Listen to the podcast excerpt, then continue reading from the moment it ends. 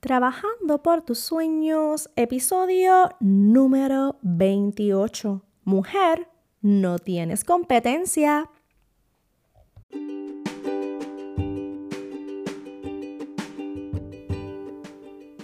Y bienvenidas y bienvenidos a este su podcast Trabajando por tus sueños. Keila Berrios te habla, tu life coach que te lleva de la mano para trabajar y ayudarte a lograr esos sueños y esas metas que tanto anhelas en tu corazón. Y este mes de marzo ha sido dedicado full, full, full, full a la mujer debido a que es el mes de la mujer. Y solo quisimos dedicar a ellas entrevistas, empoderamiento y recordarte lo valiosa que eres y que puedes lograr tus metas. Nunca te limites y digas que no puedes porque dice, ay, que yo no puedo. No, tú puedes, tienes la capacidad y lo puedes lograr. Y hoy quiero hablar de un tema un poquito candente. Uf, un tema que me ha dado mucho trabajo. Lo estaba dejando, lo estaba guardando, pero lo tengo que hacer. Y es un tema un poquito así frágil, no quiero que se me ofendan, no quiero que se sientan mal. Es una realidad la cual tenemos que hablar y la tenemos que enfrentar. Y ya con el tema, ¿verdad? Con el nombre del episodio lo dice todo. Mujer, no tienes competencia. Y es un tema que es un poquito árido, ya que en el transcurso de lo que es la vida, siempre hemos sentido ese sentido ese, como que ese toquecito de la competencia.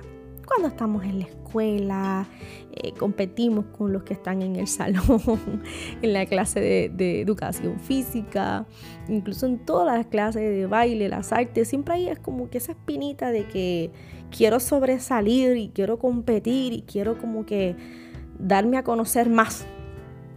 Y no está mal que trabajemos arduo que seamos que nos retemos a nosotros mismos para cada vez dar lo mejor. Pero cuando estamos constantemente con esa persecución de que quiero ser mejor que fulana o sutana y estamos constantemente pendiente a otra persona que no más probable hace lo mismo que yo en mi negocio o compites con alguien en tu, en tu trabajo, en la compañía que tú estés o no sé, una fundación, una corporación, donde tú estés ubicado. Incluso hay competencia en las iglesias, líderes que compiten con otros líderes.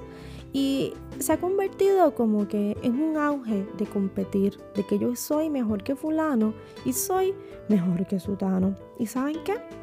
Esa sensación, ese airecito, hace mucho daño porque te mantiene en, un ambiente no saludable, te mantiene en un ambiente tóxico. ¿Ok? ¿Por qué compites? ¿Por qué hay competencia? Cuando hablamos de la parte deportiva, el deportista trabaja fuerte, se esfuerza porque quiere que su equipo gane. ¿Okay? Mi hijo juega soccer y yo le escucho a veces hablar y yo voy donde digo, es que aquí se trata de, compartir y, que tú eh, te esfuerces. Y me dice, no, mamá, nosotros vamos a ganar y vamos a trabajar para eso y vamos a ganar. Y, yo digo a mi esposo, pero es que ¿por qué el nene habla así mi esposo? Porque ellos están trabajando para ganar. Entonces ya en el deporte vemos como que ellos están, tienen su mentalidad que tienen que ganar. Y cuando no ganan, ¿qué pasa? Ese nene llora, sufre, se siente que, no dio del todo. Entonces ahí yo tengo que entrar y hablarle. Diste tu máximo. No, no, no, podíamos hacer esto y no lo hicimos. Ok. No ganaron, pero ya sabes en qué fallaron. Y para una próxima, trabajan el doble con esas fallas y ya tú verás que van a ganar. Y en el deporte, ese ambiente de ganar y competir es distinto, independientemente esos nenes terminan los juegos y se dan la mano con el otro equipo contrario. Y siempre se trabaja para que sea un ambiente saludable y que no salgan allí peleando ni nada. ¿Ok? Ellos, cada equipo trabaja para ganar, pero se supone que se mantenga un ambiente saludable y un ambiente donde nadie se haga daño. Pero cuando tú personalmente, como persona, estás en un constante competir con la de al lado, con el de al lado, te estás haciendo daño. Las personas que compiten, que quieren competir con las demás, que están en ese aire, lo primero que quieren es sobresalir. Yo quiero sobresalir por encima de todos. Y quiero enfocarme en lo que son las marcas, los negocios. Eh, les recuerden que ahora los negocios utilizamos las plataformas digitales, ¿verdad? Como Instagram, Facebook, ahora TikTok, eh, YouTube, Twitter, eh, todas las redes sociales, ¿verdad? Que existen, nos ayudan a posicionarnos como marca y son herramientas excelentes. Entonces, he escuchado eh, varias marcas, ¿verdad? Propietarias de marca y propietarios también, caballeros también. No, porque yo pues, compito con fulano, con sultano, esa es mi competencia. Eh, él tiene tantos followers y yo necesito llegar a más followers que fulano. Y si fulano hace esto, pues yo tengo que eh, hacer algo que lo tumbe, algo que, que la gente me compre a mí, no le compre a él. Entonces llega un punto ¿Hasta dónde llega este sentido de dar lo mejor tú como marca, dar el todo tú como negocio, donde no tengas que sentir que, que tengas que derrotar al otro o tengas que hacerle hasta daño, quitándole hasta cliente, hablando mal de esa marca, hablando mal de ese negocio para que las personas no le compren a fulano y te compren a ti? ¿Hasta dónde llega ese sentido de que quiero sobresalir? que, quiero reconocimiento, que tengo este ego de que yo soy eh, el más que más que. ¿Hasta dónde llega? ¿Hasta dónde te hace daño? ¿Sabes qué? Te va a hacer mucho daño y ya te está haciendo daño si lo estás haciendo. ¿Ok? Eso demuestra que eres una persona insegura. Estás constantemente a la defensiva. Demuestra que tienes una baja autoestima y lamentablemente alimenta la envidia. ¡Ay, mira Sutana! Ya tiene tantos followers. ¡Ay, me enteré que Sutana mensualmente hace tanto y yo no! ¡Ay, me enteré que Sutana llegó a, tal sitio y yo no he llegado a, vender mi producto ahí! ¡Ay! Entonces estás como que nerviosa, nervioso y todo el tiempo estás como que... ¡Ay! Miren, primero que nada, mira, Inhala y exhala. Relájate. Tengo que decirte algo en estos momentos. ¿Sabes qué? Tú no tienes competencia. ¿Qué? Y ahí quedaron en shock. Que tú no tienes competencia. ¿Cómo? Estoy haciendo aquí un programa. Ajá quiero que sepas hoy que tú no tienes competencia. Relax. Entonces hacemos una fiesta. ¡Pam! Pa, para, pa, para, pa, ¡Eh! No tengo competencia.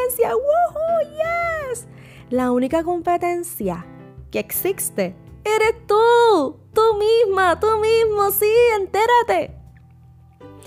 Y yo te estoy hablando ahora esto bien relax y lo celebro y me río y hago chiste, pero sabes que esto a mí me afectó también cuando yo empecé a emprender. Cuando yo empecé mi negocio de KD Eco Market. ¡Ay, bendito! Eso fueron una de las cosas que más yo tuve que bregar al principio. Primero, porque yo no me sentía capaz de hacer este negocio. Primero que nada, porque sentía que no tenía la edad adecuada para empezar a emprender ese tipo de negocio. Me sentía una vieja.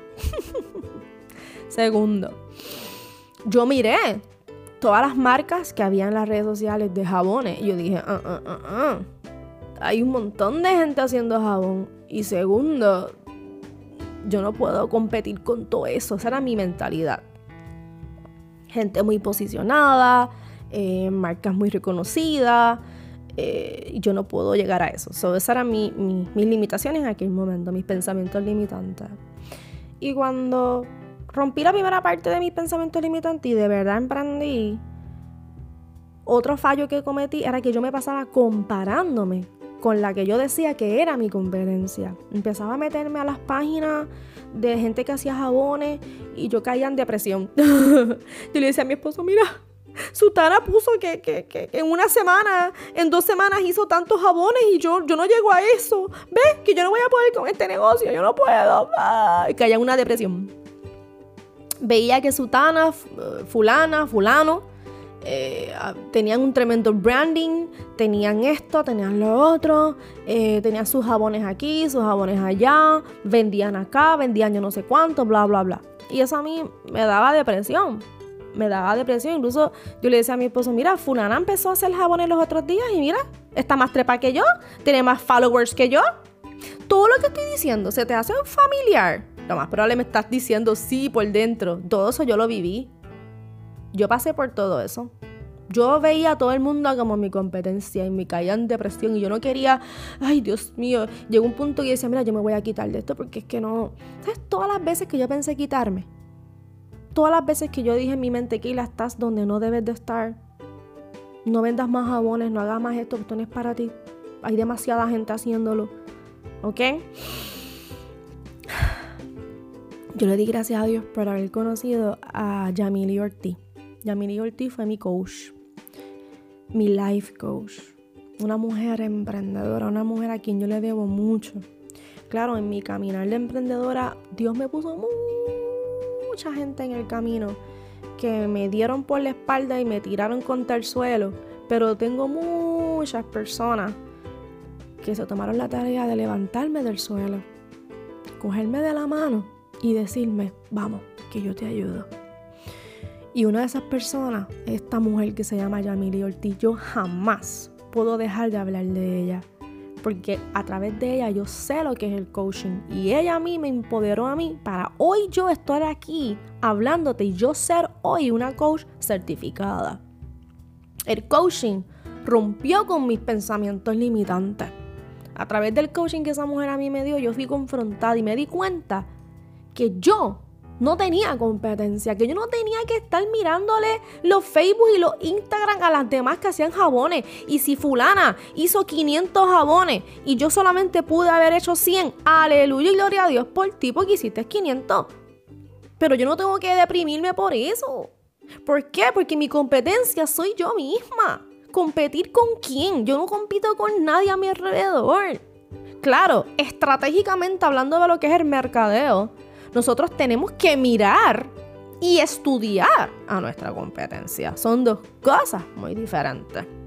¿Ok? Yo miro mi competencia, la veo y digo, mira, esta marca eh, tiene este nicho, este no es mi nicho. ¿Ok? Esta marca, independientemente, eh, se alinea a la mía, va con mi nicho. Eh, le falta esto, no tiene esto. Entonces tú vas agarrando lo que los demás no tienen los que, las fortalezas de los demás, lo que los demás no tienen y tú vas alimentando la tuya. Claro, esto no es que tú vas a estar pendiente a las demás marcas parecidas a la tuya para copiarte. Eso sería otro tema. Yo no me copio. Yo trato de ver qué no tiene mi eh, competencia del mercado para yo entonces trabajar con eso. Incluso yo miro mi competencia, no la, ya yo no la miro de Puerto Rico. O sea, mi competencia en cuestión de yo mirar eh, marcas a las cuales yo aspiro no son de Puerto Rico. Yo las busco fuera de Puerto Rico, lo más lejanas posible. Y busco que estén en tendencia, busco qué es lo que está trabajando con la tendencia, todo lo que tiene que ver con skincare. Y eso es lo que yo visualizo. Ya yo no miro marcas puertorriqueñas, esas son mis colegas, esas son mis hermanas, esas es mi, mi, mis colegas, quienes yo tengo que darle la mano, a quien yo tengo que empujar. Pero yo no hablaba así, yo no pensaba así, ah, esa es mi competencia, esa yo ni la miro, esa, esa me quiere quitar mis clientes y tienes esa perse y estás todo el tiempo con la perse, pa, pa, pa. Mira ya, deja la perse, deja la perse. De ahora en adelante, Vas a trabajar por ti y por ti. ¿Qué le falta a tu marca? ¿Qué le falta a tu negocio? Mírate por dentro. Deja de estar mirando a los demás. ¿Ok? Los demás tienen su clientela. Ocúpate tú de la tuya. ¿Ok? Comienza a mirar a ti, como yo compito conmigo misma. Todos los días tienes un reto y tu reto es contigo. Estudias tu mercado, eh, de lo que está trending, de cómo se está moviendo el mercado en lo que es tu nicho, pero entonces tú compites contigo misma, buscando lo que hay que hacer con tu marca. Y cuando yo dejé de mirar a las demás y dejé de mirar a mis colegas como mi competencia, empecé a concentrarme en mí y a darle cariñito a mi marca, a darle cariñito y darle lo que mi marca necesitaba, todo comenzó a cambiar. Comencé a cambiar, mi forma de pensar comenzó a ser transformada. Comencé a ver las cosas de otra manera. Incluso eh, hay productos que yo no tengo y si yo conozco una colega que los trabaja, yo se los refiero a mi colega. Y así yo trabajo.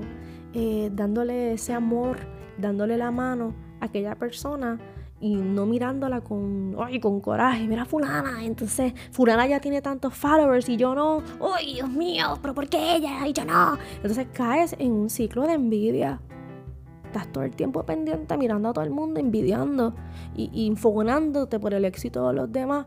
Y, y eso estás creándote un veneno interno. Un veneno que poco a poco te va a ir matando. ¿Ok? Y tienes que tener mucho cuidado con eso. ¿Ok?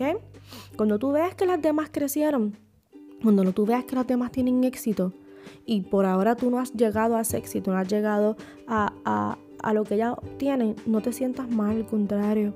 Alégrate por ella. Es más, si le puedes escribir un comment, escríbaselo. Me alegro por ti. Éxito. Eso se ve tan lindo. Eso da mucho de qué hablar de ti. Eso dice que realmente eres la mujer virtuosa. De aquella mujer virtuosa que yo hablé en el primer episodio de marzo. Eso da tanto de qué hablar. Eso demuestra de ti una madurez tan brutal. Pero cuando tú ni te atreves a darle like a otra mujer, porque por darle tú un like a otra mujer que tiene tal negocio, esa persona va a crecer y tú no quieres que esa persona crezca, mm, ten mucho cuidado. Ten mucho cuidado. Porque ya dentro de ti se está formando algo que no es bueno y que tienes que cuidar mucho tu corazón. ¿Ok? Sobre todo, sobre todo, sobre todo, guarda tu corazón, lo que tú sientes, lo que ya está allá adentro. No queremos gente envidiosa, no queremos gente cortando cabeza, Gente que dice, para aquí llegué yo, voy a cerrucharle los negocios a todo el mundo porque esta que está aquí, la que se va a posicionar, cueste lo que cueste. Eso, eso son palabras vanas de necia. Una persona que de verdad tiene un corazón limpio, íntegro y es una mujer virtuosa, no piensa así. Trabaja para lo suyo, gasta el pellejo, pero no le hace daño a nadie.